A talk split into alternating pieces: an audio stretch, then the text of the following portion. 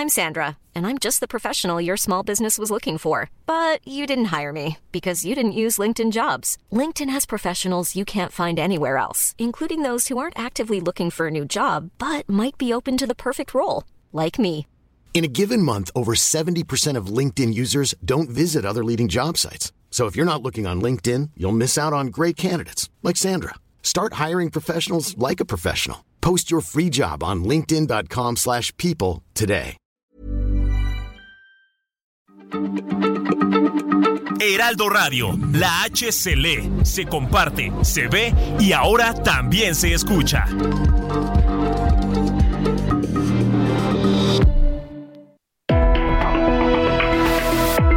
Hablando fuerte, una visión actual del mundo laboral. Con Pedro Aces.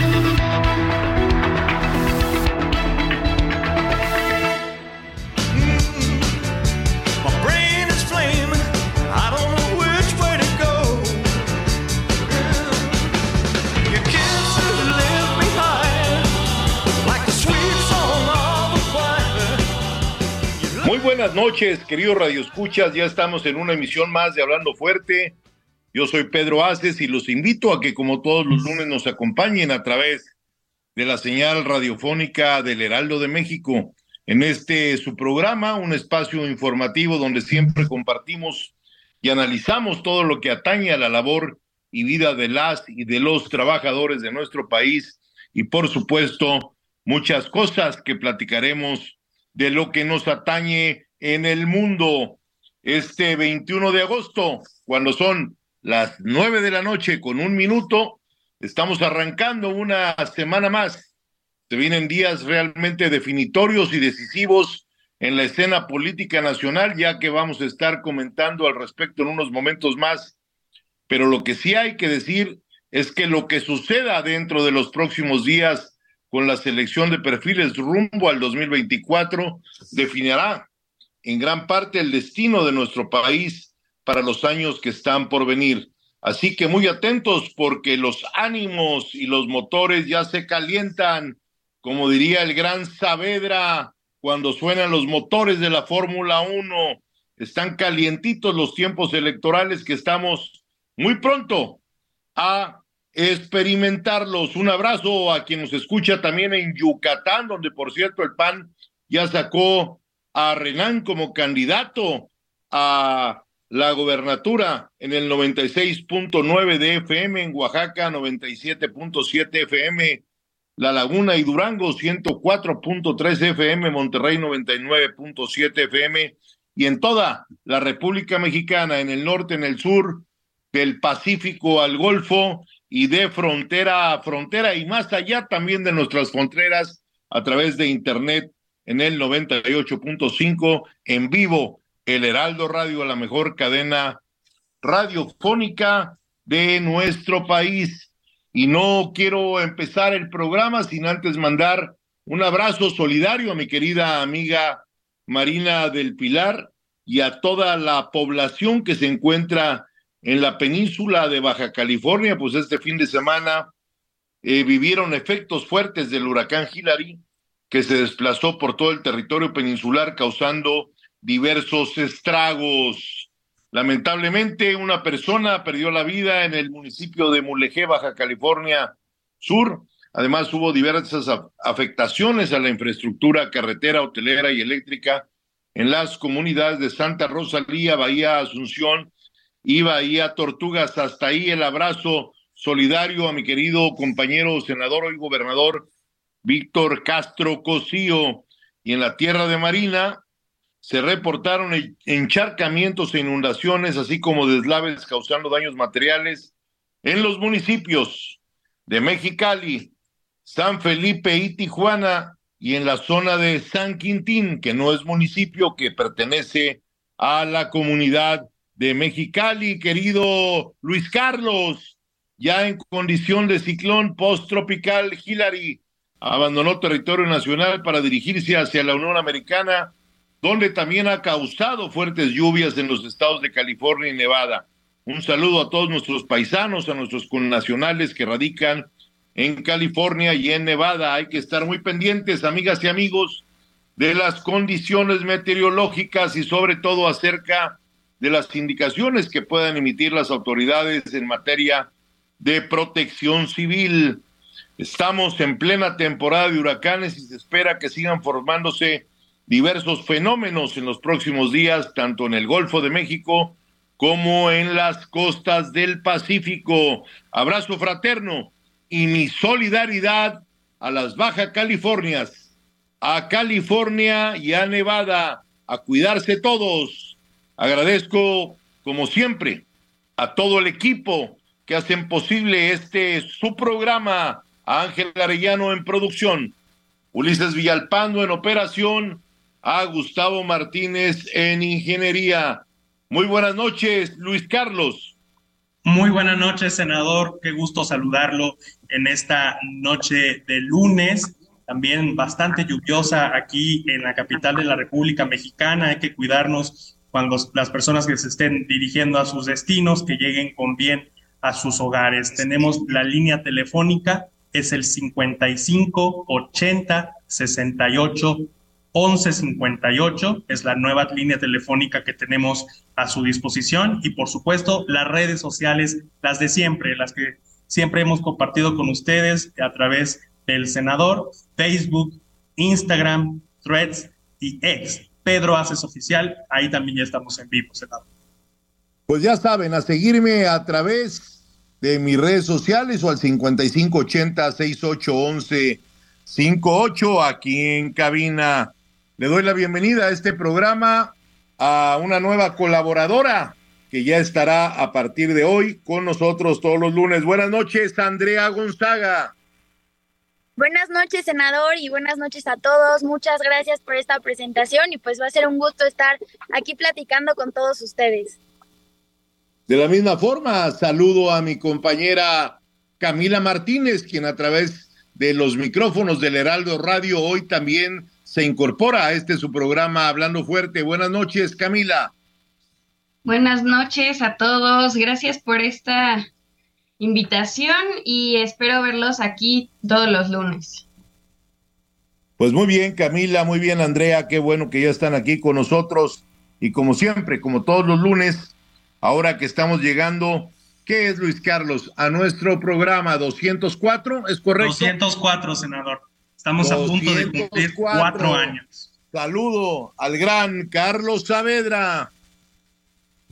Muy buenas noches, senador. Muy buenas noches a todo nuestro auditorio. Bienvenidas a nuestras compañeras. Luis Carlos, ¿cómo están todos? Pues sí, senador, ya los motores ya arrancaron. La estamos a punto de terminar las precampañas y mucha gente alza la mano y otros también bajan los brazos, ¿no, senador? También hoy, supimos que, que, que Zoé Robledo ya no va por la, por la gobernatura de Chiapas. Todo, todo se está moviendo y en los próximos días también tendremos decisiones importantes que justo aquí comentaremos para todo nuestro auditorio, senador.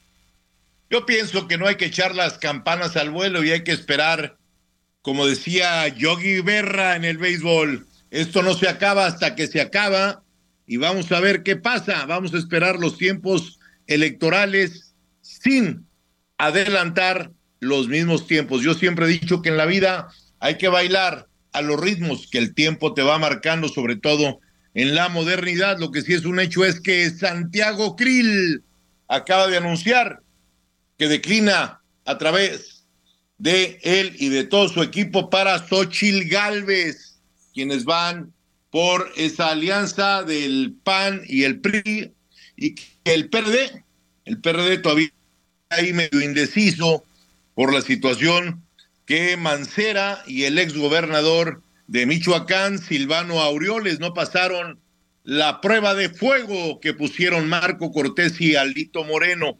Pero bueno, hay que esperar también, porque luego del plato a la boca se cae la sopa. Y bueno, hay muchas cosas que ver. Ya estamos cerca del 6 de septiembre también donde se definirá la encuesta que hará Morena para sus cuatro candidatos y los dos comparsas que son, pues los que ustedes ya saben, ¿no? El güerito ese y, Ñeroña. Entonces vamos a ver qué, qué sucede en los próximos días. Lo importante, ¿sabes qué es, mi querido Carlos, mi querida Andrea, Camila, Luis Carlos, lo importante es que CATEM, 15 años va a cumplir.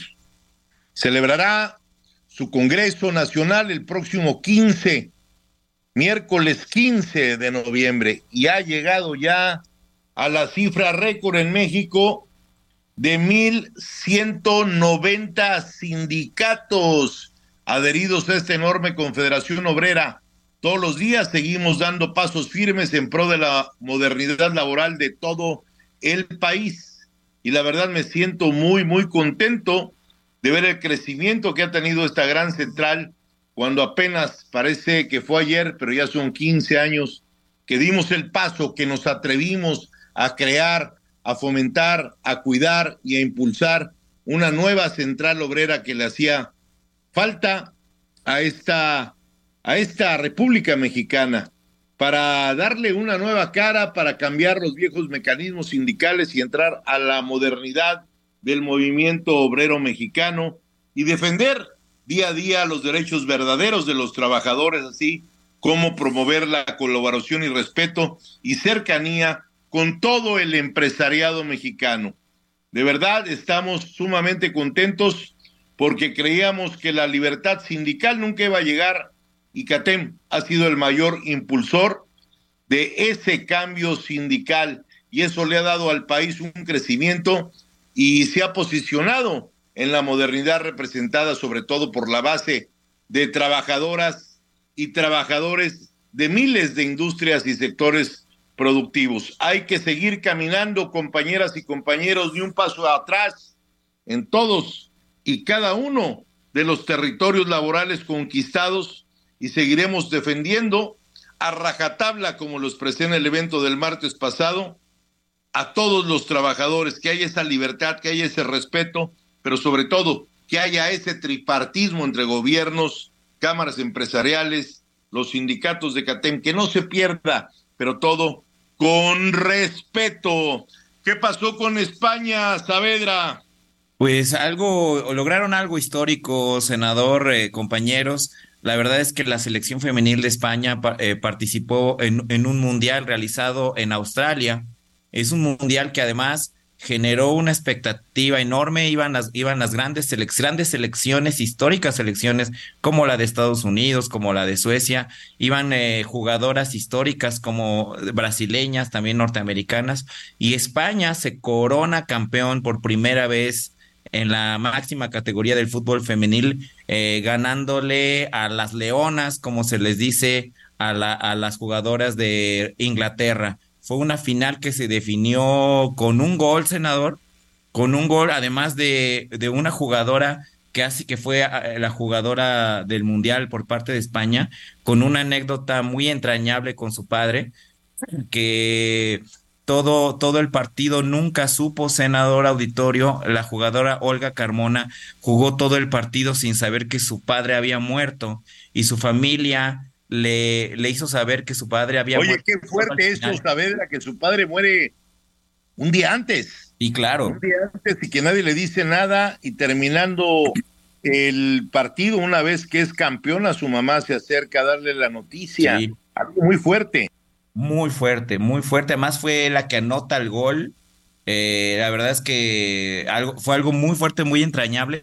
Una otra jugadora de España, eh, de apellido hermoso, que en el partido falla un penal, eh, pues también eh, fue muy, muy felicitada aquí en México porque juega en Pachuca, en el equipo femenil de Pachuca. Entonces, muchos aficionados mexicanos en redes sociales se habían expresado a favor de España y seguramente por toda la cercanía que tenemos con la madre patria, eh, es algo que en México nos da mucho gusto, senador. Carlos, mi felicitación a ese gran equipo de la selección española femenil y voy contigo para que nos platiques sobre los estados del sur sureste que están liderando hoy la actividad empresarial. Adelante, Carlos, platícame de Tabasco, Oaxaca y Chiapas, que fueron las entidades del país que registraron las mayores alzas pospandemia en producción febril durante el primer cuatrimestre de este año.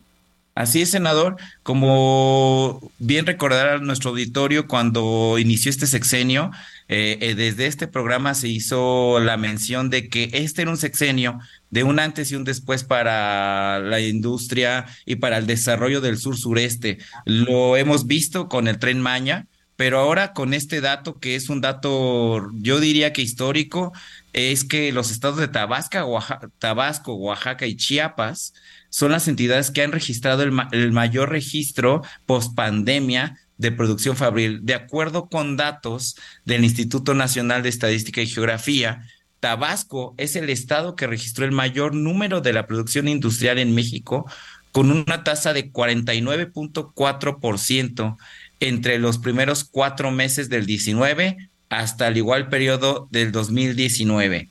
Eh, esto es algo muy, muy importante. Entre los, eh, este resultado ha sido impulsado por los sectores de la construcción y minería. Y aquí hay que subrayar, senador, estimado auditorio, que la puesta en marcha de la construcción de la refinería Dos Bocas ha sido un impulso determinante para este sector de la construcción y la entidad. Y sobre, y sobre todo, a partir de eso, todas las actividades derivadas, desde las materias primas hasta la prestación de trabajos especializados en construcción. La segunda posición, senador, en crecimiento industrial post pandemia fue para Oaxaca, con un alza de 27.8% en el primer cuatrimestre del año, siendo otra vez el sector de la construcción su principal propulsor al presentar un ascenso superior al 70% y esto debido a un gran proyecto que ahora va a estar en boca de todos, que es el proyecto del desarrollo del corredor interoceánico. Y por último, en este gran podio del sureste, eh, lo completa Chiapas, que con un incremento del 23.9%, eh, algo que se debió nuevamente a los sectores industriales y a la construcción, eh, eh, pudo remontar y tiene un lugar destacado en este top 3. Y es otra vez, como se dijo desde el principio del sexenio, son obras y son proyectos que van destinados completamente al fortalecimiento del sureste, a que, a que el sureste se convierta en una en un motor industrial de México y ya lo estamos viendo, senador, sobre todo, y esto se vuelve muy importante con lo que está pasando ahora con el canal de Panamá, senador.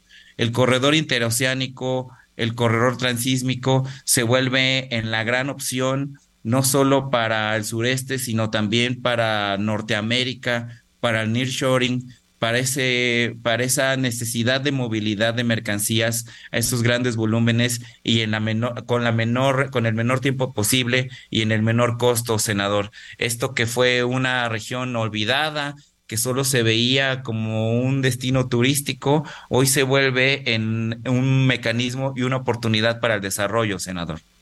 Pues qué importante lo que comentas, Carlos Saavedra de verdad, desde Porfirio Díaz hasta López Obrador no se le dio impulso a este eh, a esa conectividad entre el Golfo y el Pacífico, me refiero a Salina Cruz en la parte del Pacífico y a Coatzacoalcos, Veracruz en el Golfo de México. Yo creo que hoy vamos a tener de verdad un crecimiento importante con el Nel Choring, con el transísmico con el tren Maya, ese corredor, de verdad que es importantísimo porque, pues lo que hemos visto, como bien lo dices, que ha venido sucediendo en Panamá, pues hoy la cercanía a los Estados Unidos en esa relocalización de empresas nos va a dar mucho, mucho para crecer.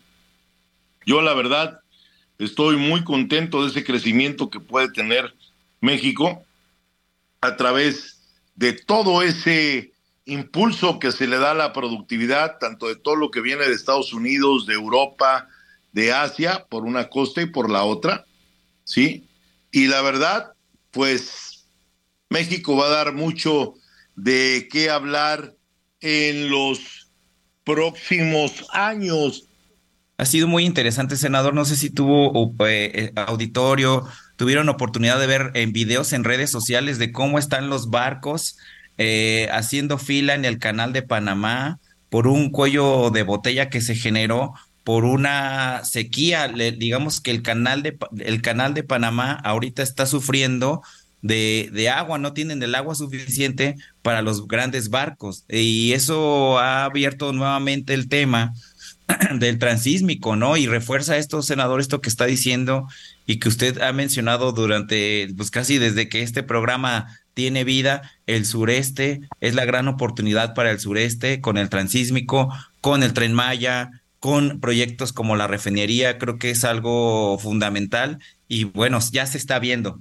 Pues qué importante, Carlos, todo lo que comentas y de verdad que ya era justo que sea la hora del sur del país, que desprenda la economía en Chiapas, en Oaxaca, en Tabasco, en Guerrero, en Puebla también, porque ya se considera así como Zacatecas, ahí empieza el norte, también en Puebla empieza el sur, en Campeche, en Quintana Roo, en Yucatán y pues en todo el sur. Es la hora del sur. Yo creo que es muy importante, así como estamos conectados con Canadá y con los Estados Unidos en el norte, también conectarnos con el sur de nuestro país, con todos nuestros países hermanos de Centro y Sudamérica. Y ahora vamos al comentario de mi compañera senadora, mi querida Lucy Mesa. Adelante. Dentro de pocos días se definirá él o la coordinadora nacional de los comités para la defensa de la cuarta transformación. Morena, como un partido plural y democrático, ha respetado y respaldado las intenciones de participar de aquellos que han levantado la mano. Sin embargo, no podemos perder de vista lo importante, la unidad. Más allá de quien sea él o la elegida, lo más importante es consolidar el proyecto del presidente Andrés Manuel López Obrador. Nosotros no somos iguales, no importa que la oposición quiera separarnos, nosotros seguiremos unidos, porque aquí es más importante el mensaje que el mensajero. Trabajamos por el bien del pueblo y no por aspiraciones personales. Tenemos confianza que en este proceso abierto y transparente se demostrará que la mejor candidata será la doctora Claudia Sheinbaum, porque ella es quien encarna y garantiza la continuidad de la transformación de la vida pública del país. En Morelos, la doctora Claudia Sheinbaum ganará la encuesta. Hoy podemos decir con total responsabilidad política que el Morelos, cinco de cada diez encuestados, votarán de manera convencida a favor de Claudia Sheinbaum. Como coordinadora estatal de las Brigadas de la Esperanza en Morelos, podemos decir que cumplimos con la misión que nos encomendaron. Desplegamos más de 100.000 acciones en los 36 municipios de las cabeceras de los cinco distritos federales y en las secciones electorales más importantes del Estado. Estamos muy contentas de haber contribuido al gran proyecto de la consolidación de la cuarta transformación, así como de representar a la doctora Claudia Sheinbaum en territorio morelense. Hoy podemos decir misión cumplida. Muchas gracias. Pues muchas gracias a mi querida compañera senadora Lucy Mesa. Un abrazo hasta Morelos, ese gran, pequeño pero gran estado colindante a la Ciudad de México. Y bueno, pues no dejen de escucharnos. En el próximo bloque vamos a un corte comercial y regresamos que hay mucho de qué hablar. Elecciones en Centroamérica. Yo soy Pedro Aces, esto está Hablando Fuerte y regresamos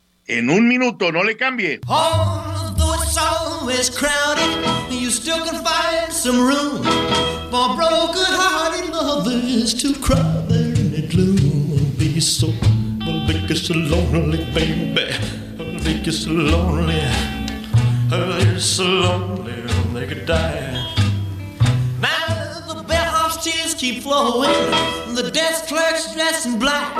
Well, they've been so long on the street, they'll never, never look back and think you so, think you so lonely, baby.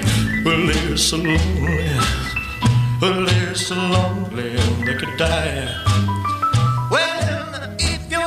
believes you, you got a tale to tell. Well, just take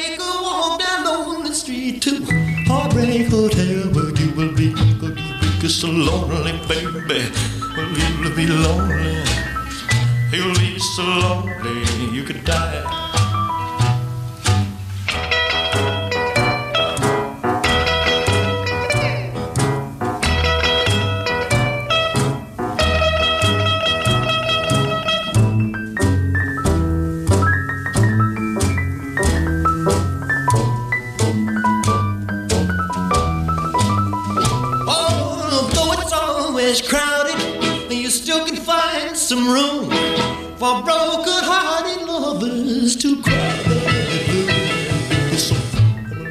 So lonely, Becky Bay. Well, they're so lonely. They'll be so lonely they could die.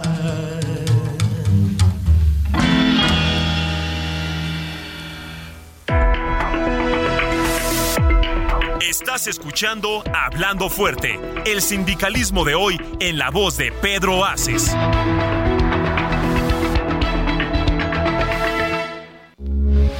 Heraldo Radio, con la H que sí suena y ahora también se escucha. Heraldo Radio, con la H que sí suena y ahora también. Wow. Nice. Yeah. What you're hearing are the sounds of people everywhere putting on Bombas socks, underwear, and t-shirts made from absurdly soft materials that feel like plush clouds.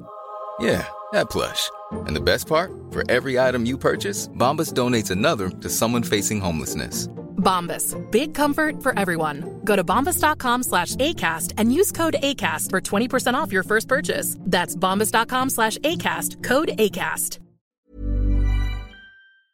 se escucha.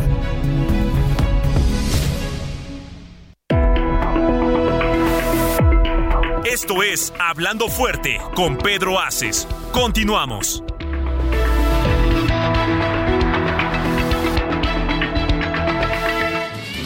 How I wish that there were more than 24 hours in the day. Even if there were 40 more, I wouldn't sleep a minute away. Blackjack and poker and the roulette wheel.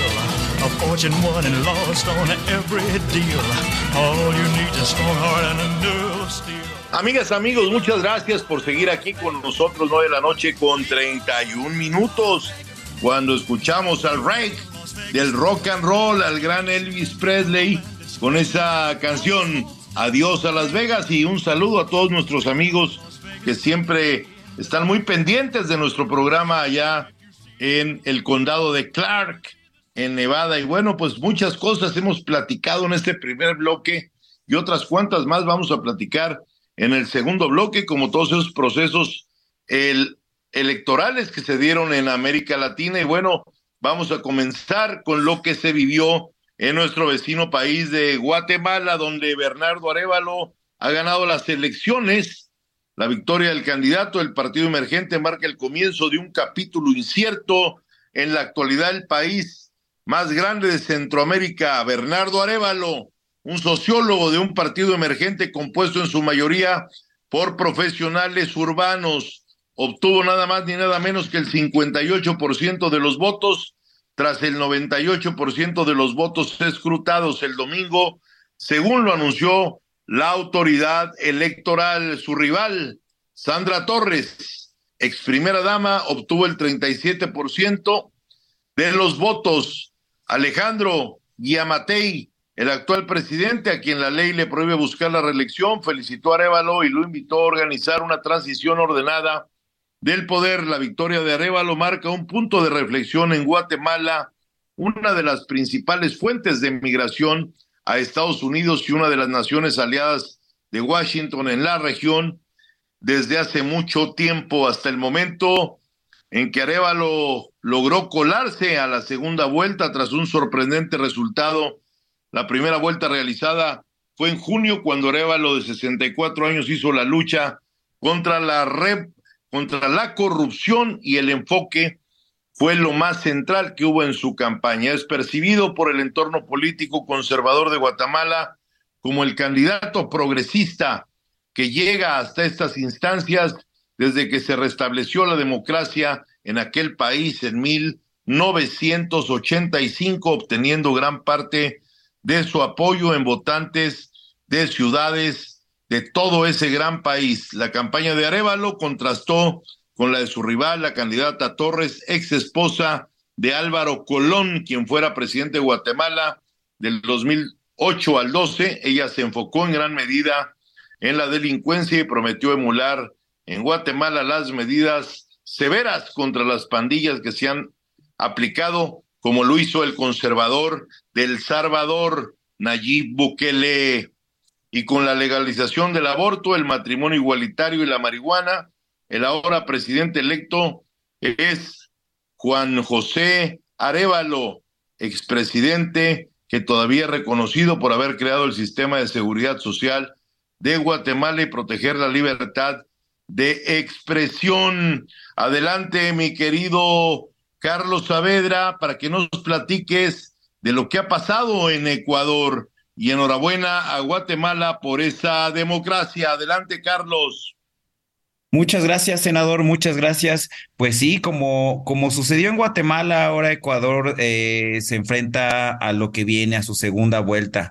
Lo que pasó el día de ayer fue una primera vuelta muy, muy reñida, después de un, eh, un evento doloroso para todos los ecuatorianos que fue el asesinato de un candidato a la presidencia. Ahora Ecuador eh, el día de ayer eh, tuvo votaciones de una primera vuelta donde ah, hubo, hubo sorpresas y al mismo tiempo ya se perfila lo que puede ser un nuevo rumba para Ecuador. Ecuador va a tomar uno de dos caminos. Por un lado está Luisa González, que es la candidata que obtuvo, la mayoría de los votos y se dice es cercana al expresidente Rafael Correa, que hoy se encuentra exiliado eh, con asilo en Bélgica. Y por otro lado, en segundo lugar quedó el candidato Daniel Novoa, que Daniel Novoa es un candidato muy joven de 35 años, empresario, y que prácticamente fue una sorpresa para, para los analistas en Ecuador, pues no esperaban que, que tuviera este nivel, estos resultados. El que quedó en tercer lugar fue el candidato que entró al relevo después de, como ya, ya mencionamos, el homicidio de, de, este candidato a la presidencia en Ecuador. Entonces, eh, Luisa González, la que queda ahora en primer lugar es una candidata de la izquierda tradicional. Eh, es una candidata que ya, que, aparentemente, según los analistas en Ecuador, eh, sería un poco de lo que ya se ha visto en Ecuador en los últimos años. Este ciclo electoral también hay que decirlo, Luis Carlos, Andrea, Camila, se ha centrado en la frustración de los votantes. Eh, la violencia en Ecuador, según las cifras que, que emanan desde ese país, es histórica. Eh, el crimen organizado parece ser que controla gran parte del territorio en Ecuador. Y bueno, Luisa González fue respaldada por un expresidente socialista, eh, como ya dijimos que Rafael Correa, y ahora ella se enfrentará a Daniel Novoa, en una vuelta electoral el 15 de octubre, Luis Carlos. Sí, Carlos, eh, el 15 de octubre los ecuatorianos volverán en este sistema de segunda vuelta y recordar que México es uno de los pocos países con sistema presidencial que no tienen una segunda vuelta, es decir, que el que obtiene la mayoría de votos en la primera ronda es la primera y la única y es quien es declarado eh, presidente constitucional en el caso de la gran mayoría de las democracias de América Latina, como en el caso de Guatemala y de Ecuador, eh, pues tienen un sistema de segunda vuelta que lo que hace es eliminar a los candidatos en una primera, eliminarlos a los que no hayan obtenido una buena cantidad de apoyos y los dos primeros lugares son los que se disputan el, ese 50% eh, de los votos, 50 más uno por lo menos para poder alzarse con la victoria. Y lo que llama a la atención, Carlos, es pues que es una vuelta eh, electoral pues bastante tardada porque son prácticamente dos meses de distancia lo que separa la primera vuelta y la segunda allá en Ecuador. Eh, ojalá que, los candidatos tengan todas las medidas de seguridad, tengan todas las garantías para que estas campañas pues se puedan llevar de manera eh, en paz en tranquilidad, que la gente se sienta en confianza de salir a votar, porque sin duda es muy importante, es el pilar, es la fiesta de la democracia, la que está ahí en juego, sus instituciones, y, creo que ahí Ecuador pues tiene una gran oportunidad para eh, volver eh, a definir cuál va a ser su rumbo, como por ejemplo Guatemala, que en el caso pues están yéndose al gobierno más progresista de sus últimos, de sus últimas décadas, un país que con muchísimo rezago social, con mucha población en marginación pues siempre votaba por gobiernos de derecha o llamados conservadores y que en esta ocasión le está dando la oportunidad a un gobierno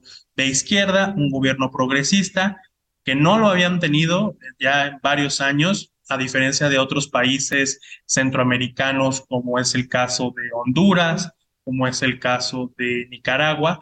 Ahora Centroamérica se une a la tendencia que parece recorrer toda América Latina, que es que la izquierda se siga fortaleciendo. Y es que Luis Carlos, ya, ya por ejemplo, en el caso de Ecuador ya se, se, se merecen estabilidad política. Eh, hay que decir también que Luisa González obtuvo el 33% de los votos y el candidato Nova, Novoa el 24% de los votos, lo que ya, ya de por sí ya es una batalla reñida. Ahora para la segunda vuelta, que es el 15 de octubre, va a ser algo muchísimo más eh, eh, complejo para los ecuatorianos tomar la decisión. Eh, y esto, como tú bien dices, Luis Carlos, acabamos de vivir elecciones en, en Argentina, donde hacen una especie de preliminares de playoffs previos a, la, decisión final. Ahora en Guatemala, que Guatemala afortunadamente, dada, la contundencia de, del resultado, no hay mayor conflicto postelectoral. Y ahora vamos a ver en Ecuador que vamos a estar muy pendientes de todo lo que pase ahí, que Ecuador por lo menos en, en, en los última década, en los últimos 20 años, ha tenido más de seis presidentes. Es decir, los cambios electorales en, eh, Ecuador son muy grandes. Incluso este, este, el actual presidente Guillermo Lazo se va a partir de escándalos de corrupción, de escándalos eh, relacionados con, el crimen. Y la verdad es que es algo que Ecuador necesita estabilidad. Bueno, ya lo veremos. Ya lo veremos si llega, si se cumplen nuestros pronósticos desde si al llegar Luisa González eh, vemos el retorno de Rafael Correa, el expresidente ecuatoriano, a, Ecuador, eh, o por lo menos una revisión a su juicio que ya lleva bastantes años. Ya, ya lo estaremos viendo eh, en los próximos días. Y bueno, vamos a, a, cambiar de tema, vamos a pasar a algo que en este programa hemos venido platicando mucho, que es el, futuro del empleo y en consecuencia el futuro de la educación, el perfil del trabajador, el perfil de ese egresado universitario en relación al mercado laboral, y a la demanda de, de, lo que se requiere para los próximos años. Como, como todos bien saben, como todo nuestro auditorio bien sabe, eh, el desarrollo tecnológico nos ha llevado a la automatización, a la digitalización, a la inteligencia artificial y eso ha, ha tocado todo y el mundo laboral no es la excepción. Lo vemos eh, en muchas áreas y bueno, eh, en México impacta de una manera muy especial, Luis Carlos, Andrea, Camila. Eh, vemos cómo de repente no está lo suficientemente conectado las carreras que se estudian, las carreras a, que, a las que aspiran los jóvenes y los empleos y la oferta de empleo. Por ejemplo, las carreras con mayor y menor demanda, más bien las carreras con mayor y menor nivel de desempleo en México, eh, las carreras que mayor, la carrera que mayor desempleo tiene en México es literatura. Literatura es la, carrera con el mayor nivel de desempleo en México. Le sigue la industria de la minería, le sigue, le sigue la ecología y las ciencias ambientales, le sigue la ingeniería, los vehículos, barcos, aeronaves y le sigue la industria de la alimentación. Estas cinco carreras, estas cinco industrias son las que presentan un mayor nivel de, de, desempleo entre, entre las carreras que, que, se ofrecen. Y bueno, esto también eh, impacta de una manera muy especial, Luis Carlos, con las carreras mejor y peor pagadas en México. Eso es muy interesante. A ver, Luis Carlos, tú tienes unos datos de un estudio que se llama Compara Carreras 2023 del IMCO sobre cuáles son las carreras mejor y peor pagadas en nuestro país. Es correcto, Carlos. El IMCO, que es el Instituto Mexicano de la Competitividad o para la Competitividad, pues lanzó este estudio, estas cifras indican que las cinco, los cinco con, eh, eh, con mayor tasa, menor, perdón, con menor tasa de desocupación es, en quinto lugar, desarrollo de software. Lo podemos, lo podemos prever fácilmente porque en realidad, pues la industria de lo digital, de la inteligencia artificial, pues es lo que está eh, avasallando en términos laborales y en términos productivos. En cuarto posición está la formación docente en nivel secundaria, lo cual a mí me parece muy, muy importante, ya que ahí es donde están las bases. Podemos hablar de, claro, de tecnología, de digitalización, de avance tecnológico, pero si no están las bases de esa educación principal, que es la primaria, que es la secundaria, poco, poco podríamos avanzar como país. En tercera posición está la planeación y evaluación e investigación educativa. Qué bueno, qué bueno porque es algo que, que se necesita mucho seguir formando conocimientos, seguir generando conocimiento para que esté a la disposición de todos. Medicina de especialidad, Carlos, está en, el, en la segunda posición de estas carreras eh, profesionales y en número uno está en planes multidisciplinarios a generales del campo de formación docente. Esto quiere decir, pues, que la formación de docencia está ahí posicionándose muy fuerte, lo cual eh, para, para el mundo laboral, para sindicatos como la CATEM, pues esto es una muy buena señal porque significa que habrá mano de obra calificada que estará ahí compitiendo por los puestos de trabajo. Ojalá que se sigan generando cada vez más oportunidades para que los jóvenes puedan acceder a ellas, puedan acceder a un empleo bien remunerado cosas, Carlos, que y Andrea, que están ahí eh, latiendo fuerte en el corazón de la cartera. Así es, Luis Carlos, y es que el 50% de la matrícula universitaria se concentra solo en 10 carreras de las 118 carreras de educación superior que se ofrecen en el país. De las 118 carreras universitarias que se ofrecen, el 50% de los alumnos va solo a 10 carreras. Eso es un dato, pues muy raras, son las que verdaderamente tienen eh, un impacto ahora y sobre todo un impacto a futuro. Es que no necesariamente se trata, eh, además, de las carreras con mejor eh, proyección salarial, ¿no? en el caso, por ejemplo, de los estudios de licenciatura, eh, en promedio eh, tienen un retorno del 85% en los ingresos. Cuando bajan a las carreras técnicas es el 12%. Conforme, esto es importante, conforme aumenta el nivel escolar, aumenta el, el, aporte de ingresos en México. Y esta brecha, eh, desafortunadamente, ha comenzado a reducirse. Cada año se suman en México 700 mil profesionales al mercado laboral.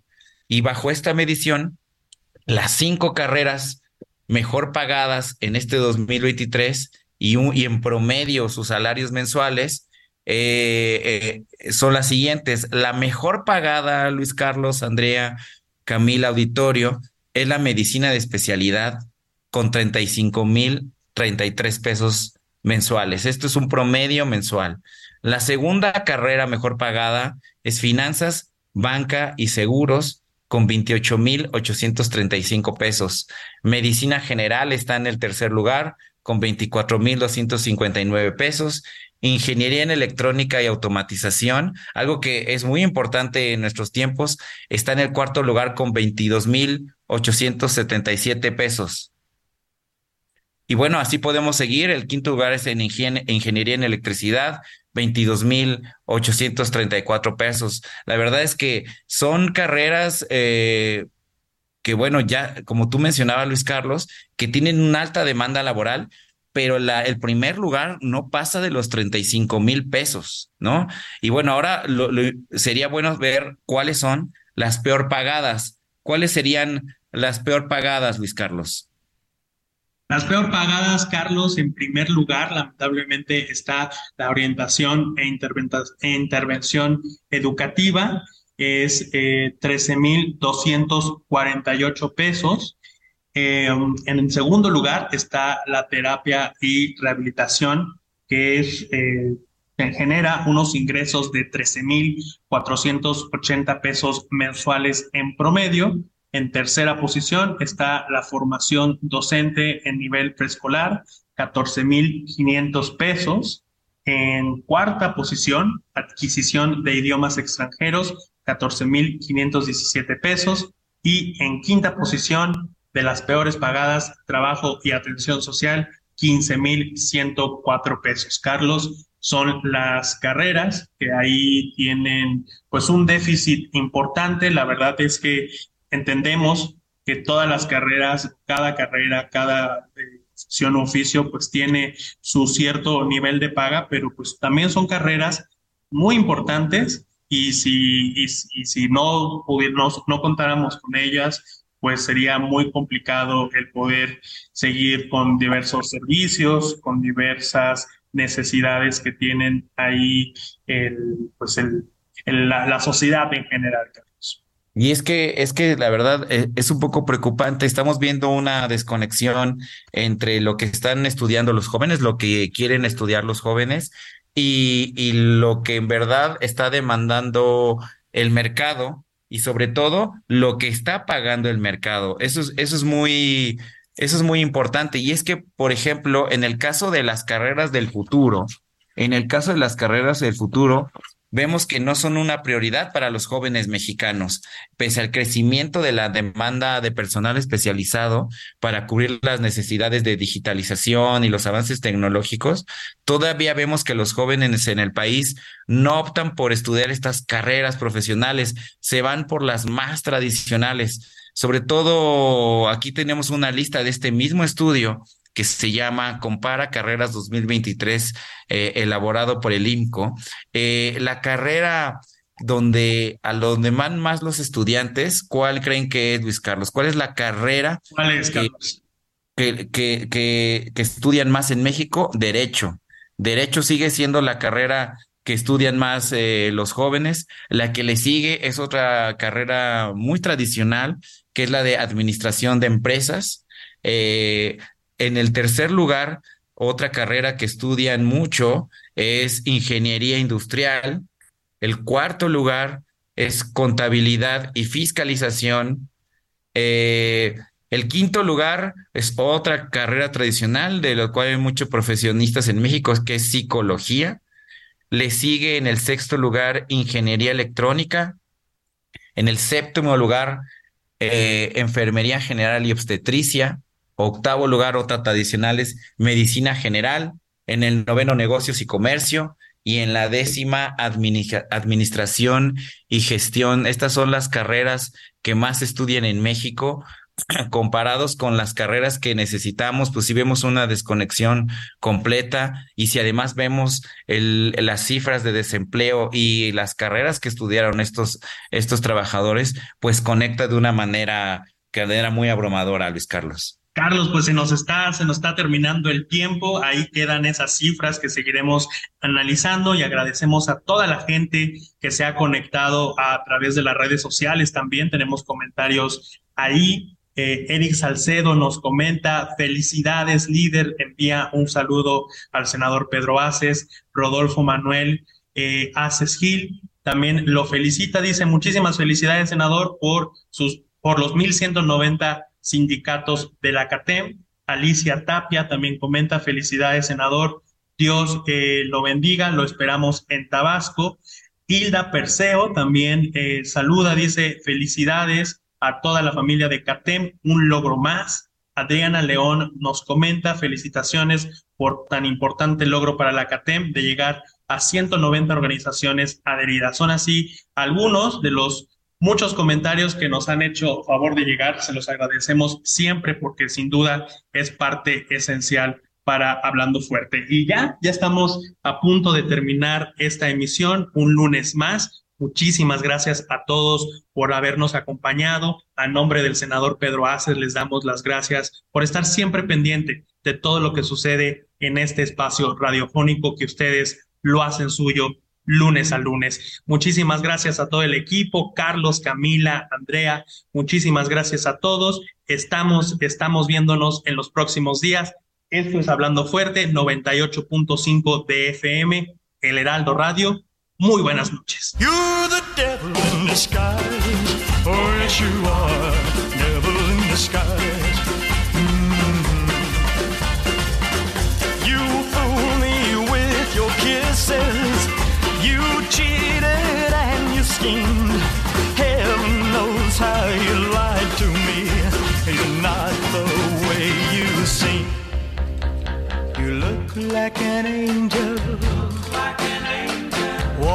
Like an angel. Talk like an angel. But I got wise.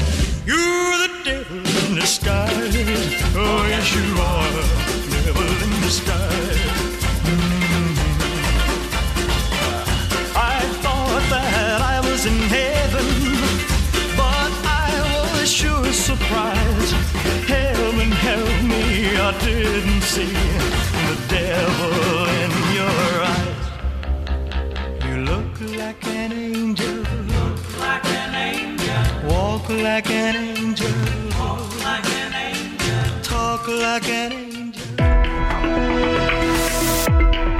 Hasta aquí, Hablando Fuerte, con Pedro Aces, actualidad de México y el mundo.